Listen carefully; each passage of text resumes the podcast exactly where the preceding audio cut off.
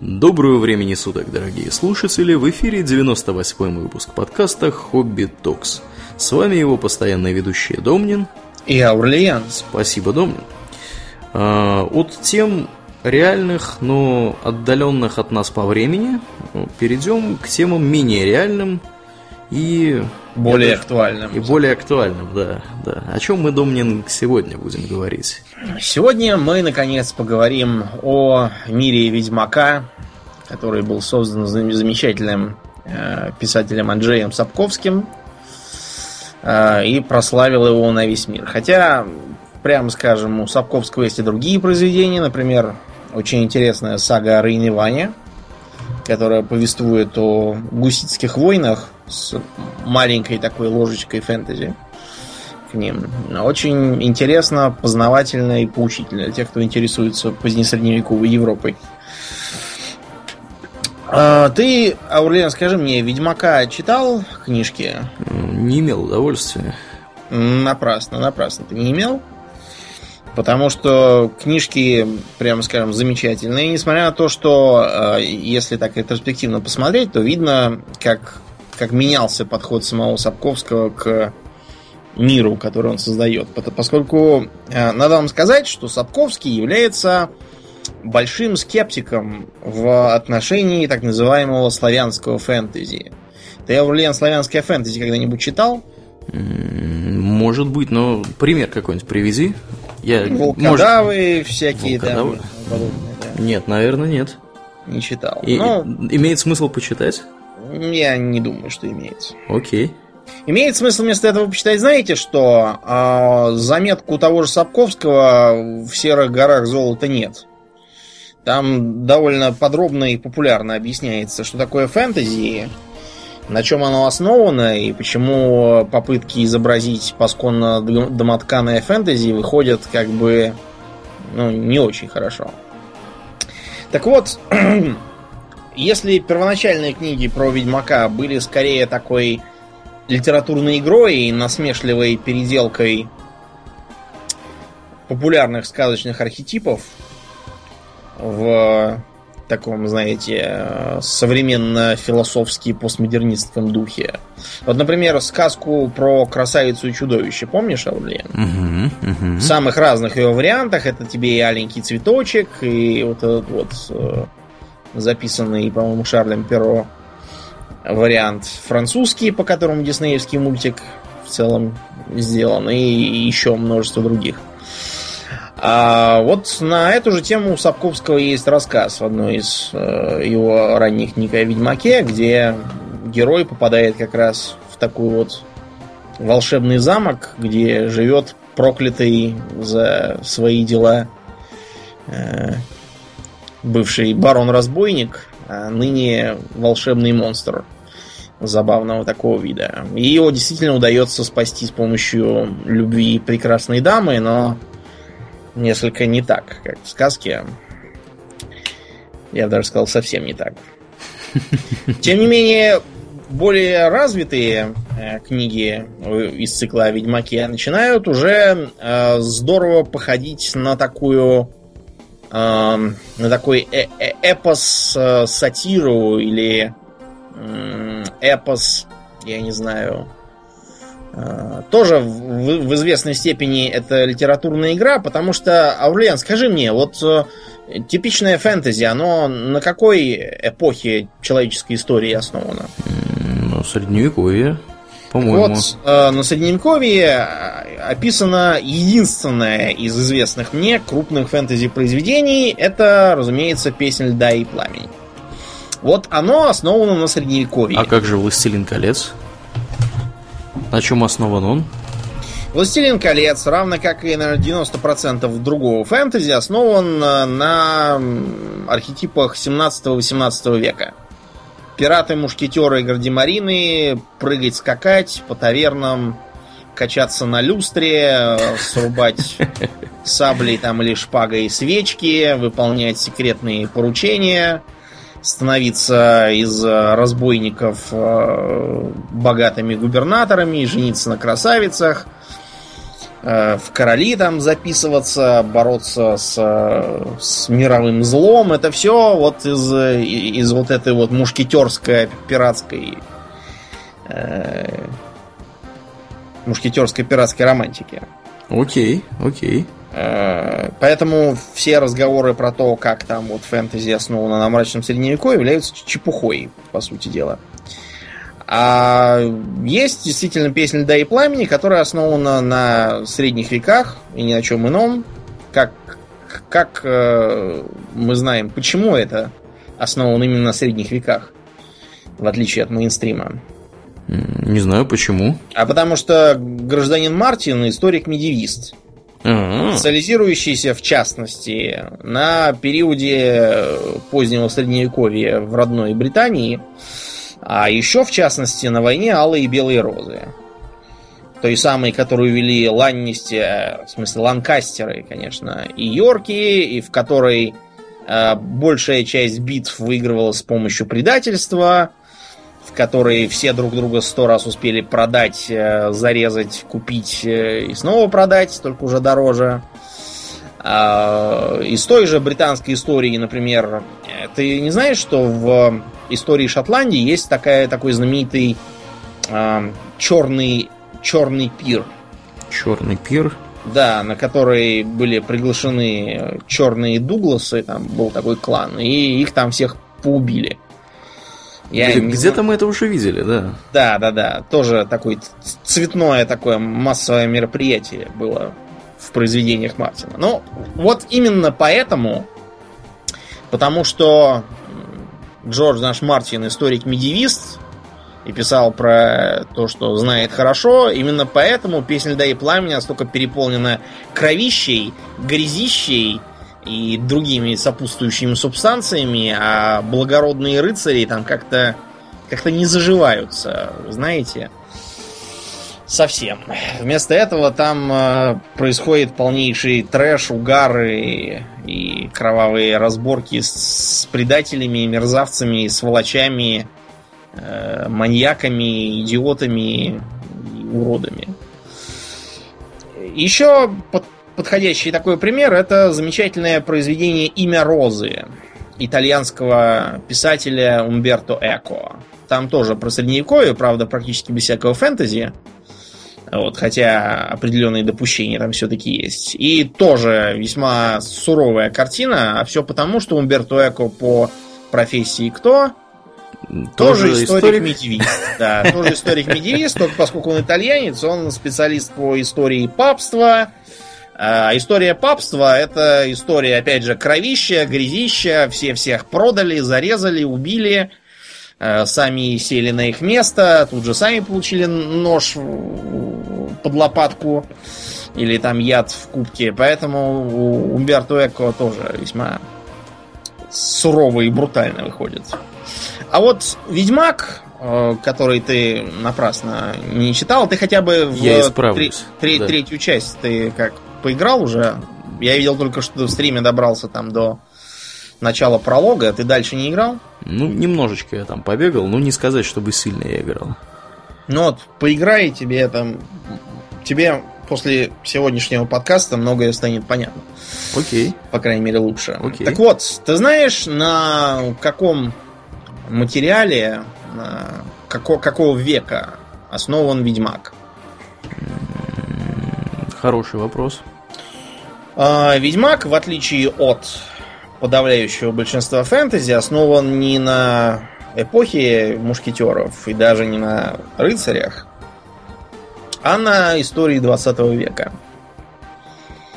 И именно поэтому Ведьмак тоже переполнен, а, мягко говоря, суровым контентом, который желательно воспринимать если, если вы не являетесь незамутненной девушкой там, с поняшками или маленьким ребенком. Как ты думаешь, почему, а, если она основана на 20 веке, там все так плохо?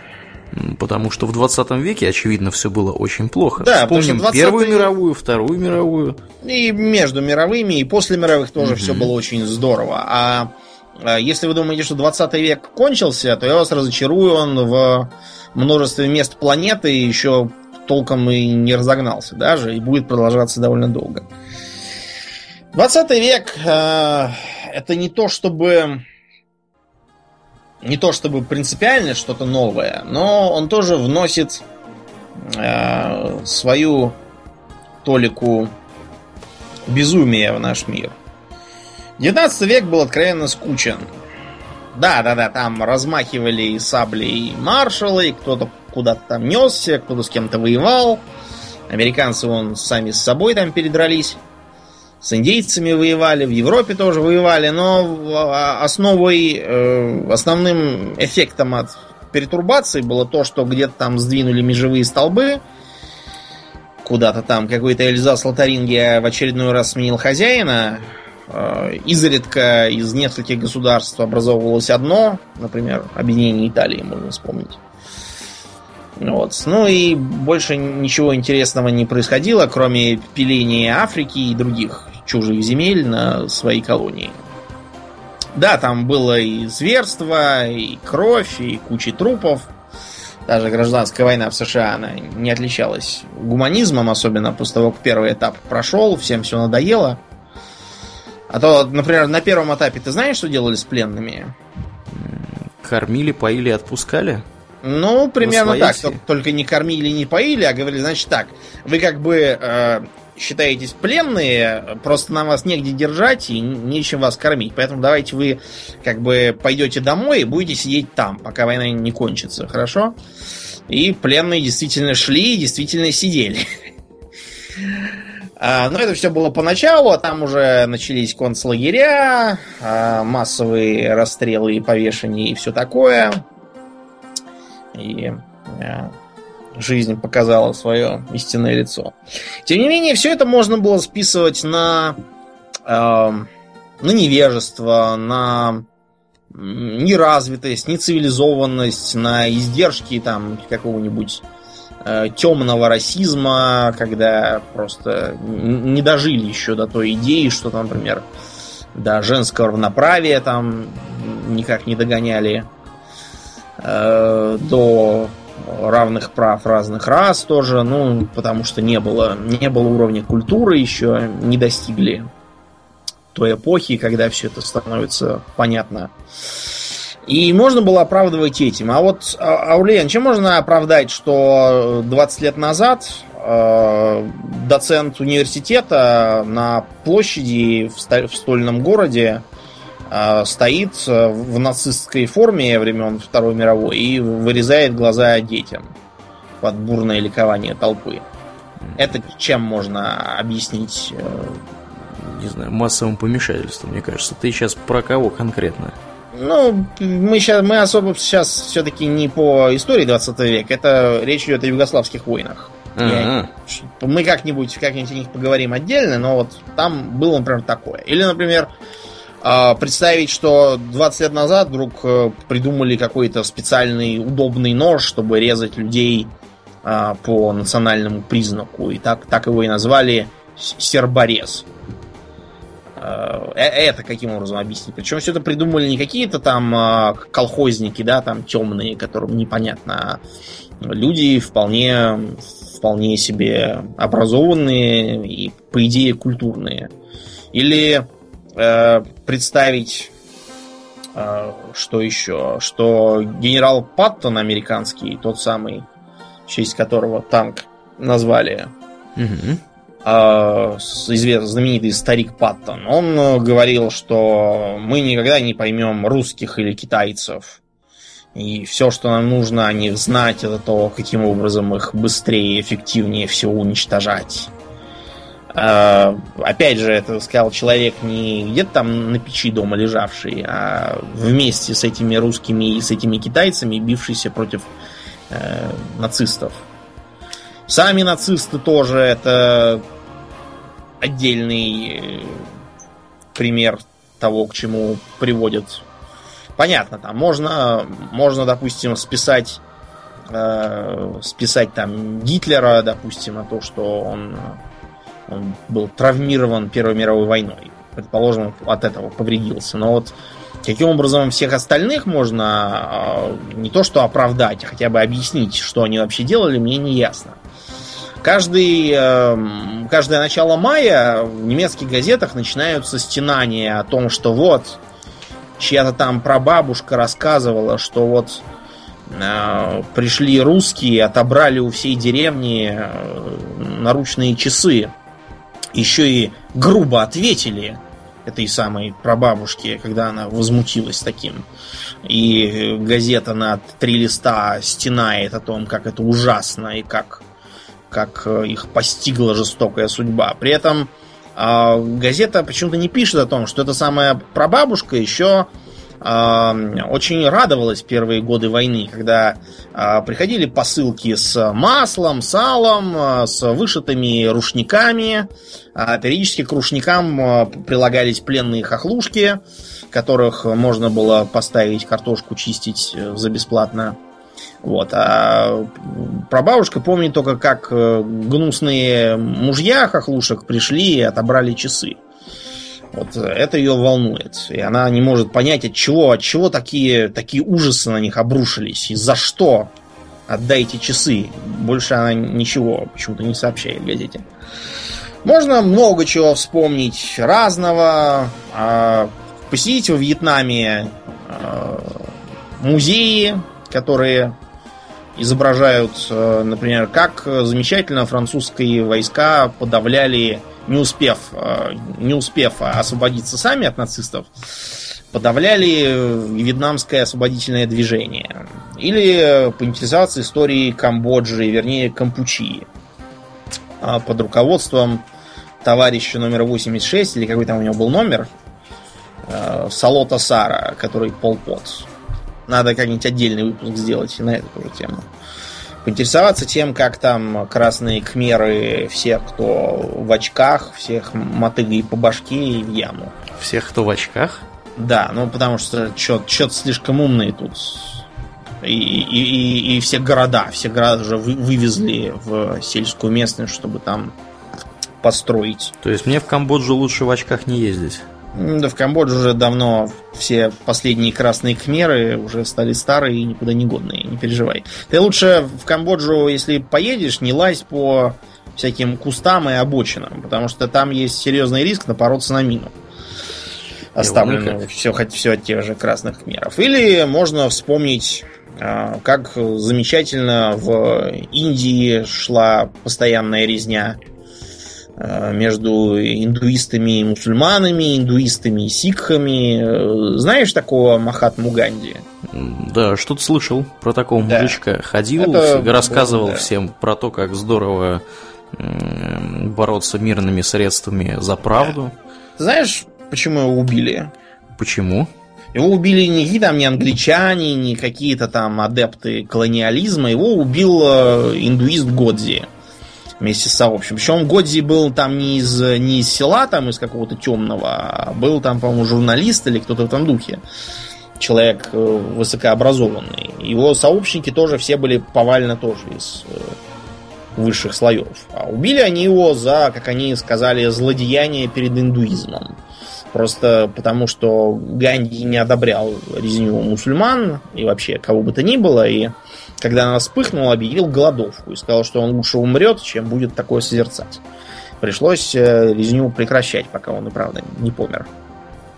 Или э, трудно представить, как э, поэтесса внезапно выходит на площадь и начинает читать толпе стихи про то, как час расплаты пробил и пусть кровь смоет русскую мразь.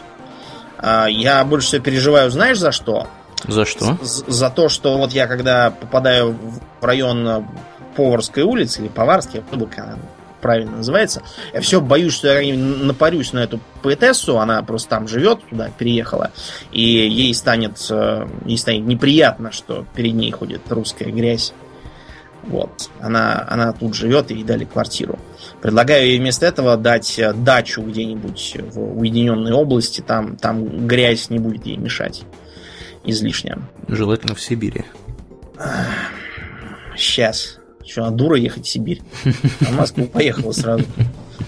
Вот. Или был такой детский поэт или писатель, я так и не понял, кто, кто он больше. Он, по-моему, и то, и то писал. Который хорошие стихи писал для детей. А потом как-то раз этот поэт сел в машину, да и взорвался в ней. Потому что поэта звали Зелимхан Яндарбиев, и он, право слово, зажился на этом свете к тому моменту. Ну, я думаю, все уже поняли, все к чему поняли, ты клонишь, да. да. К чему я клоню, да. Суть в том, что э, Сапковский э, решил провести своеобразную деконструкцию фэнтези. Деконструкцию э, попробовать его не то чтобы осовременить, вот это беда у так называемых молодых талантливых авторов, что они совершенно не представляют себе. Не то, что там средневековый менталитет, а хотя бы менталитет, который был лет сто назад. И у них все выглядят, ну вот, как современные горожане в современной же России. Будь то эльфы, гномы там или еще кто. И разговаривают, действуют и мыслят так же. А Сапковский решил действовать тоньше. У него там мыслят-то все по средневековому, но по сути происходящее оно до боли напоминает 20 век. Давайте уже немножко поговорим о том, что это за происходящее. А, происходит все на так называемом континенте, если я ничего не путаю. Другого названия у него вроде как нету. Да, и еще важная поправка. Аурлиен вовсе ничего не читал, а я читал только 4 книги из 8. А, ну и плюс играл в 3 игры. Поэтому кое-чего я могу просто не знать там или напутать. За последними изменениями я не следил. А в остальном вообще будем стараться поменьше эм, спойлерить. Назовем это так. И в тех местах, где, в общем, будем, мы постараемся это делать так, чтобы не раскрывать все карты. Потому что у Сапковского, как правило, важно не что, а как. Так вот, мир этот был изначально заселен, знаешь, кем, Аурлиен? Не знаю. Кем? Гномами. Гномами? Гномами. Mm-hmm. Да. Где-то это... я это уже видел. Да. А, и сразу говорим, что гномы это здесь те самые, которые по-английски gnome. То есть это носатые, коротенькие любители техники. Они были первой расой, какая была. А, откуда они взялись, точно неизвестно даже им самим. Одни говорят, что они были сотворены, другие там, что они эволюционировали. Потом появились краснолюды. Краснолюды? Да, ты еще в игре не встречал краснолюда? Нет, Там один есть. Без не встречал краснолюда. Краснолюды это местные dwarves. То есть э, коренастые, рукастые, бородатые дядьки из гор, которые любят постучать киркой, э, молотком по наковальне и топором по черепу кому-нибудь. А почему Любители. они называются краснолюды? Ну, потому что это польское такое словцо крас краснолюдин это вот как раз такой германообразный карлик. Окей. Так, э, так у них вышло. Есть э, здесь и хоббиты. В общем, да, довольно такие э, канонические. Тут они называются низушки. Ну, это по-польски просто полурослик. Низушка. И занимаются, как и положено хоббиту, сельским хозяйством на хуторах поставляют самые лучшие продукты. И занимаются бизнесом. А низушковские купцы весьма э, сильны, несмотря даже на всевозможные российские ограничения. Ну и есть, конечно, эльфы. Эльфы прибыли предпоследними, насколько я понимаю. Приплыли они на своих белых кораблях. И появились они, э, опять же, если я ничего не путаю, если, если теория, про которую я читал в игре, верна, появились они как раз во время так называемого сопряжения сфер.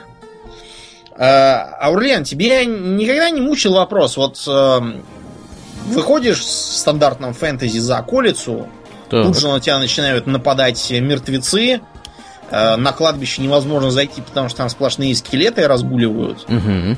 Э, пойдешь в какую-нибудь там, не знаю, руину, там тоже от э, всевозможных чудищ не протолкнуться, и все время возникает вопрос, что они там жрут. Да, и... да, да. У меня, у меня такая, такой вопрос возникает каждый раз, когда я играю в Diablo 3. Ну что, вот. что они все там делают и что они все там жрут. И как они вообще там оказались? Да, и откуда они взялись? То есть, если они были выведены искусственно, это одно, если они развелись естественно, это странно. Угу. Так вот, в мире Ведьмака произошло так называемое сопряжение сфер, поскольку мир этот как бы многоплановый и имеет много разных... Э, много в нем, в нем много таких планов, которые часто отличаются очень прочно э, по уровню развития, по тому, как там пошел ход истории, несмотря на то, что живут там в целом одни и те же существа. Так вот, эльфы прибыли во время катаклизма, который разделил их расу на два сорта. Одни прибыли в привычный для Ведьмака мир, другие отправились в параллельный чисто эльфийский. Там они являются доминирующей расой и периодически заглядывают в Ведьмак мир, причем не с добром, как правило. А эльфы немедленно повели себя весьма неблагородно и повытеснили гномов и краснолюдов в горы. А леса и поля заселили сами и стали жить припеваючи. Потому что у эльфов был такой полезный, э, полезная классовая способность, вернее, расовая способность, это гармония с природой. Mm-hmm. В их случае гармония с природой это не сидение на лужку с э, кормлением птичек. Это означает, что собирательство позволяет вести достаточно э, развитую экономику, а не на уровне первобытного племени. Им все давалось легко. Они не пахали, не сеяли, только охотились и собирали. И все у них как-то само все делалось. Они понастроили городов, почти все крупные города человеческих государств, а других, других там почти нет, построены на руинах обычно эльфийских городов, периодически гномских или краснолюдских, но в основном эльфийских. Камень э, брали от, скажем, старых эльфийских дорог которые потеряли экономическое значение, и делали из него дома. И вот прибыли люди, на которых поначалу никто не обращал ни малейшего внимания, потому что люди жили очень мало, даже в хороших условиях, а в тех, какие образовались после сопряжения сфер, жить им удавалось обычно коротко и неприятно. Дело в том, что сопряжение, помимо эльфов, привнесло в мир огромное количество чудовищ чудовищ, которые не имели в нем своей экологической ниши, и поэтому были элементом чужеродным, разрушительным. Вот отсюда в мире Ведьмака и развелось такое количество опасных и неприятных созданий. Например, вот те же самые гули, которых привлекает мертвечина и другие падальщики. Всевозможные э, дракониды. Тут как истинные драконы, так и Э, Василиски, которые в ней пернатые, выглядят как такой здоровенный попугай Ара, синюшный, летающий. Mm-hmm. Вот. Растительность тоже всякая неприятная и т.д. и т.п. Все это принялось э, с успехом жрать окружающих и друг друга, а потому жизни людских поселений, которые еще были совсем не развитыми, представляли собой просто деревни, сахарной никак было назвать нельзя. Э, без чистокола, постоянного караула и вооруженной охраны делать там было нечего, и даже это далеко не всегда помогало против нападения особо неприятных тварей, типа каких-нибудь гарпий там или э, приспособившихся паразитировать на человеческих поселениях вампиров. Тем не менее, люди брали свое за счет очень высокой плодовитости. Люди, разумеется, не кролики, но в мире Ведьмака, по крайней мере у эльфов, с плодовитостью все сложно. Молодой эльф может воспроизводиться. Эльф, который уже прожил достаточное количество времени, эту способность теряет. Он живет еще очень-очень долго, но считается уже пожилым и к воспроизводству негоден физически. Из-за этого эльфов много не бывает. То же самое, я так подозреваю, у гномов и краснолюдов, хотя им другое еще есть ограничение, то что они фактически заперты в своих горах, и особо им там развернуться негде. Так постепенно люди стали теснить своих соседей. Э, поначалу презиравшие их эльфы всерьез обеспокоились и попытались начать войну под лозунгом «людей обратно в море». Но войну это они проиграли. И, и в море что... загнали их? Ну, в море их не загнали, да, но их, их загнали. Э, последствия для эльфов были следующими. Первое. Э, в боях погибла большая часть молодого поколения. Это означало, что э, в дальнейшем эльфам грозит огромная демографическая яма, которую еще не факт, что удастся перепрыгнуть. Остались одни достаточно зрелые эльфы, негодные к воспроизводству, а молодежь вся здорово побежала и погибла. Второе последствие. Э, к эльфам стали относиться, мягко говоря, с недоверием и враждебностью. И пути у них было два. Либо продолжать жить в глухих местах, откуда их рано или поздно выживали появившиеся и там переселенцы людей, либо пытаться интегрироваться в человеческое общество. Так сделали краснолюды, гномы и низушки. Но если у этих трех групп интеграция достаточно эффективно завершилась, то у эльфов ничего, по сути, не выходит с ней до сих пор. С чем это связано? А, дело в том, что и гномы, и краснолюды, и низушки имеют свою экономическую нишу. Эльфы имеют разве что давно ушедшую и потерявшую эффективность собирательства. А к земледелию они, ну не то чтобы не способны, они в одном из эпизодов книжной саги пытаются им овладеть, получается у них довольно скверно. И возникает вопрос, для чего они вообще нужны. Так и выходит, что эльфы в городах обычно влачат довольно жалкое существование, занимаются черной работой, прислугой, всякими пивунами-плесунами, в общем, совершенно не соответствующим их гордой истории. И вот эта вот гордость, она тоже им здорово вредила, потому что как это как это гордые эльфы, которые были сотворены, будут э, служить каким-то гнусным тхойне, это для человека такой презрительный термин, которые эволюционировали из обезьян или каких-то еще других животных.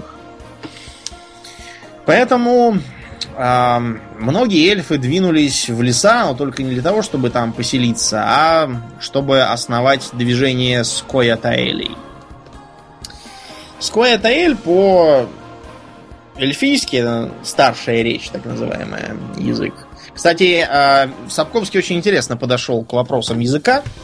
Mm, это как? Э, ну вот если ты по почитаешь какие-нибудь фразы на старшей речи, то увидишь, что ты многое понимаешь. По крайней мере, э, они здорово напоминают германские языки, в частности английский в такой архаичной форме. Но это, это надо видеть. Mm-hmm. Кроме того, очевиднейшее влияние кельтских языков.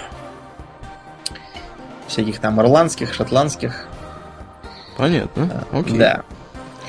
Ну и вот они подали в Скейтаэли, что значит белки, потому что они украшали свои шапки и кафтаны беличьим хвостом. Это были партизанские с точки зрения эльфов и э, абсолютно террористическо-карательные с точки зрения людей отряды, которые совершали нападения на человеческие караваны, вырезали человеческие поселения, э, нападали там на человеческие войска, выступая такими наемниками.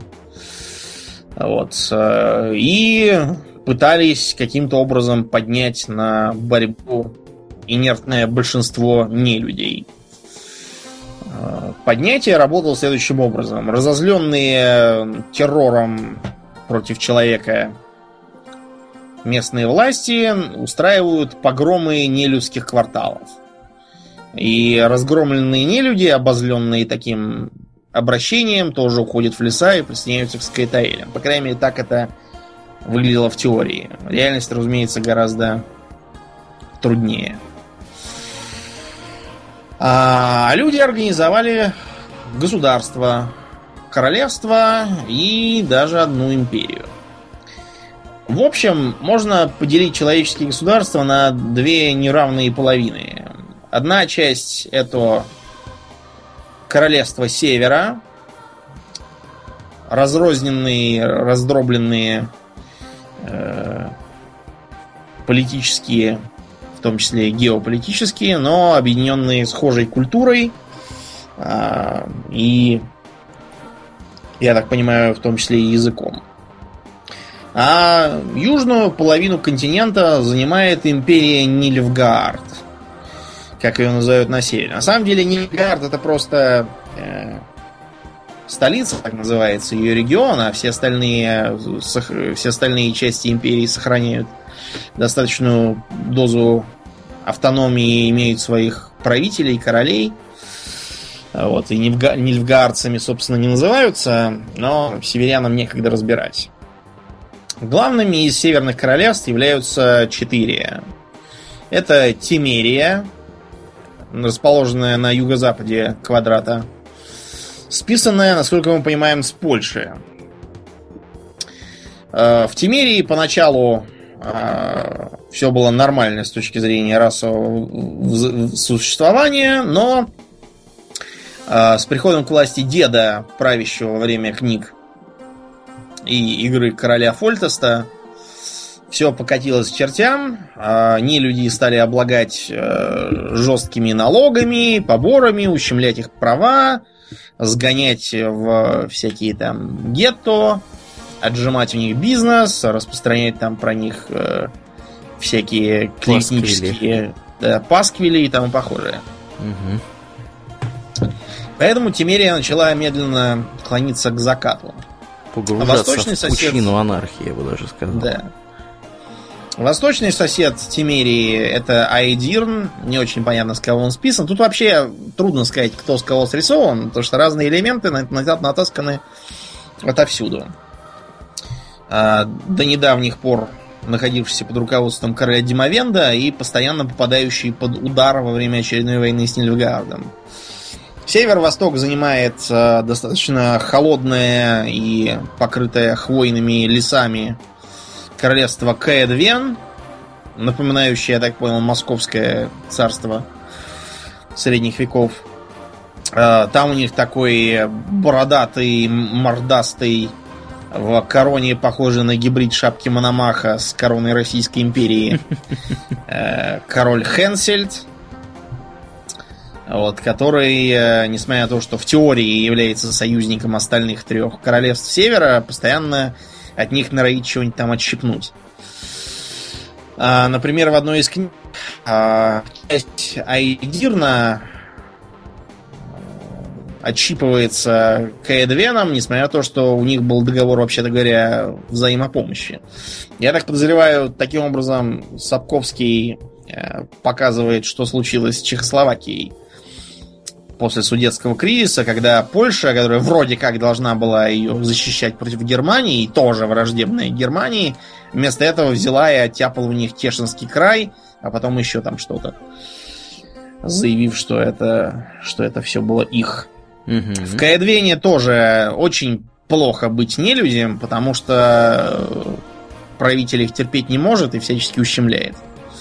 Ну и на северо-западе находится королевство Редания – очень богатая, связанная торговыми узами с э, микрогосударствами купцов и промышленников на крайнем севере, э, управлявшаяся такой неоднозначной личностью, как мистер Дикстра, создатель первой и, похоже, единственной на севере разведывательной сети – и ныне единственная из более-менее прилично себя чувствующих в игровой серии. Тут надо сделать такое отступление, что трилогия игр, хотя и благословлена Сапковским, а, это у него было довольно трудно получить. Знаешь почему, Аурлиен? Почему же? А потому что уже была экранизация. А-а-а. При желании можете на торрентах э, скачать э, сериал «Ведьзмин» польский, посмотреть и понять, почему Сапковский так скептически относился да. в передаче лицензии. Потому что такого отстоя, как они там наснимали, это надо было постараться еще. Они же еще не остановились на этом, они еще фильм сняли по экранизации по этой. Ну, да, в общем, все это получилось очень плохо, угу. и Сапковский... Сказал, такого нам не надо. Да. Не хочу, чтобы с моей игровой и не игровой вообще литературной вселенной, литературной да, вселенной такой... делали такой позор. Но, несмотря на то, что он вполне одобряет э, уровень качества, заданный в трилогии игр, он, тем не менее, говорит, что это апокрифы. То есть они не являются каноническими, и это отдельное произведение. Считать их за продолжение саги о Ведьмаке достаточно чревато. Потому что я, например, последнюю книгу еще не читал, недавнюю. Я не знаю, что он там понаписал. Э, и как это там, как, к чему это все ведет сюжет. Потому что э, последняя книга на момент создания игр это была Владычица озера, в конце которой э, Ведьмак вроде как смертельно ранен. Но, как мы видим, он воскрес. Ну вот, и к югу империи Нильфгаард. А, нильфгардцев называют на севере пренебрежительно нильфами или же черными. Но не из-за цвета кожи, а из-за того, что в империи к черному цвету питают какую-то прямо нездоровую страсть. А, все официальные костюмы обязательно черные. Это при том, что на севере царит довольно пестрая мода, и все ходят ярко наряженными. А сам император уже ходит в черном. Флаг черный с э, золотым солнцем.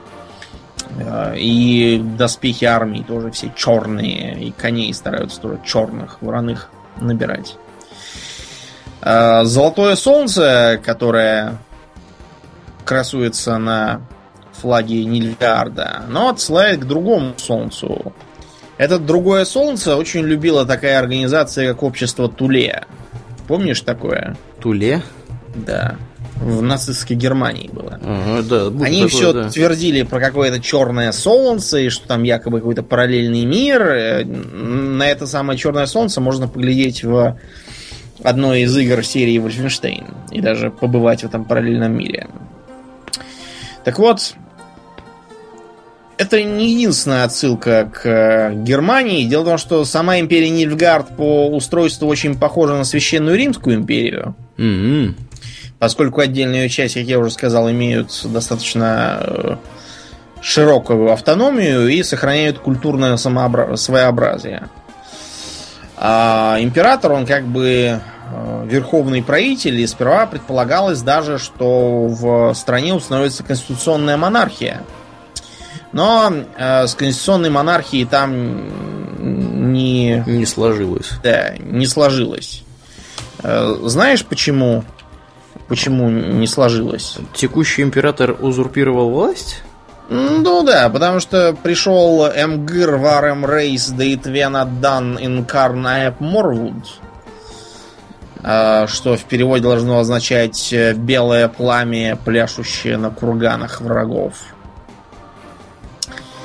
И э, всем там показал Кузькину мать, э, совершенно разгромив протест знати, навязав там всем железный порядок и установив передовую по даже по, по нашим временам э, систему государственного администрирования.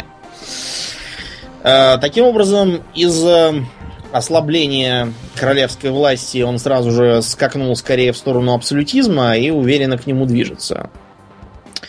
А, в империи Нильфгард абсолютно все равно, кто вы по расовой принадлежности. Эльф вы там, или краснолюд, или человек. Более того, официальным языком империи является старшая речь, эльфийский как бы язык. Mm-hmm. Да, и э, большая часть знати имеет, по крайней мере, полуэльфийское происхождение, а некоторые там прямо чистокровные эльфы есть. Тем не менее, в стране никаких преференций никому не оказывается, и никакого, а, как вам сказать, там, там все построено на таком жестком орднунге. Шаг влево, шаг вправо, побег, прыжок, попытка улететь. Поэтому, да, там царит полнейшее равенство, потому что все повально должны слепо повиноваться императору. Но многих это устраивает. А, Нильфгард постоянно, что в книгах, что в играх, э, воюет с королевствами Севера, пытаясь то там урвать кусок, то сям, э, что-нибудь там захватить. оттяпать и присоединить. Э, ему это, в общем, за некоторыми исключениями удается. Остановить их, если и удавалось, то ценой страшных потерь там, и нечеловеческих усилий. Поэтому Нильфгард в поздних книгах серии начинает тактику разделяй и властвуй. Он, например, делает ставку на Скайтаэлей, обещая им поддержку э, в возвращении своих земель, э, безопасные базы предлагает им, э, и вооружение, инструкторов, руководство офицеров. Взамен Скайтаэли используются как такие партизанские отряды или диверсионные группы в глубоком тылу. Разоряют тылы северян. А еще из э, э, эльфов была создана бригада Врихед. Что значит молния. И эти эльфы, одеты в черную форму, а еще у них такой очень интересный символ. На черном фоне три белые молнии. Ничего не напоминает? Да, напоминает. Только если бы две было молнии, это было ну, бы вообще вот, уже. Да, это было бы совсем толсто, да? да. Тут намек более тонкий, что бригада Врихед это бесконечные викинги, шарлемани и прочие дирливангеры с нахтигалями, которые использовались э, нацистской Германией по-разному. Вот, э, например, на тот же Нахтигаль э, в Рихед постоянно, как, как мне кажется, смахивает. Потому что их используют для акций устрашения, террора и карательных операций. А, ты знаешь, кто проводил в оккупированной нацистами Польше террор против польской элиты, там, интеллигенции, кто ученых? Же? Не знаю, кто. А, проводили э, Нахтигаль и другие бандеровцы. Э, делалось это для того, чтобы самим не мараться и всем говорить, что, ну, мы-то сами ничего такого не хотели, но... Да, ну народ, как же, видите, как же, сам как организовался. Как же уследить за зверообразными хохлами? Вот. Э, таким образом на, на бандеровцев повесили грязную работу. Вот э, то же самое с этой бригадой Врихед. И, как это ни странно, после заключения мирного договора все эти скайтаэли были выданы северянам, и Врихед тоже в полном составе отправлен туда же. И все они повисли. За редкими исключениями, например, с одним исключением можно плотно пообщаться во второй части игры. Эльфы, тем не менее, получили свое как бы государство. А им была отдана Доль Блатанна, она же Долина Цветов где действительно когда-то жили эльфы. И у них получилась своя, как настоящая королева. Правда, э, все это их э, Дольблатанское королевство, по сути, обычная марионетка Нильфгаарда. И независимым является только формально. И, наконец, э, последнее очень интересное государственное образование это острова Скеллиге. Вот э, ты сейчас, Аурлен, можешь, э, в принципе, чувствовать себя как находящимся на скиллиге, да. На скиллиге. Ну, а даже, даже по звучанию, в принципе, понятно, что там должно происходить на этих островах. Да, где-нибудь там в, э, в Каэр-Трольде или каком-нибудь другом поселении. Угу, угу. Острова Скеллиги это достаточно большой архипелаг, состоящий из нескольких крупных островов э, и множество маленьких.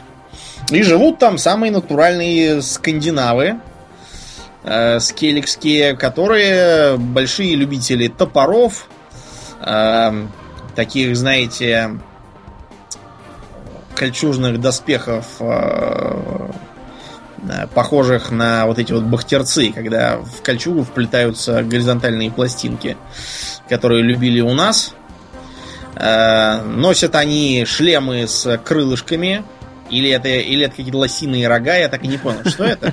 Факт тот, что не, не дурацкие вот эти вот э, рога из опер, а вот, а такие... А, да, это скорее лосиные рога, вот я посмотрел, которые легко отламываются. У них также можно много э, всяких мехов увидеть, каплевидных щитов, копья, топоры, характерные такие скандинавские мечи, э, характернейшие также длинные корабли, так и называются драккары, на которых они набегают на Эм, всех соседей. Да, ну не, стараются набегать не на всех соседей, но на Нильфгаард, потому что Нильфгаард большой, побережье у него длинное, набегать можно в сласть. А с северянами они как бы в союзе, в общем. Mm, если, если не брать в расчет всяких э, самопальных разбойников, Государством острова Скеллиги можно считать довольно условно, потому что это скорее такая э, федерация племен, кланов. Кланов там, э, я помню, 6. Э, клан Анкрайт, клан Турсеах, клан Браквар, клан Хеймаев, клан Димун, или Димунов, я так и не понял, и клан Дроммонд. А, вот. И эти самые кланы а, управляются каждый своим ярлом. Ярлы выбирают из своего состава короля – который, впрочем, по полномочиям скорее напоминает э, титул High King, который раньше был в англосаксонской Британии, который, по сути, был скорее таким главноуговаривающим, чем действительно королем. На него возлагаются в целом вопросы обороны в случае серьезной войны, а также он занимается э, всякими там судебными делами в установленном порядке. Веруют на островах Скеллиги в богиню Фрейю. Тоже очень вот так сюрприз. показательно, да. Вот. Кроме того, там довольно большая э, друидская колония есть.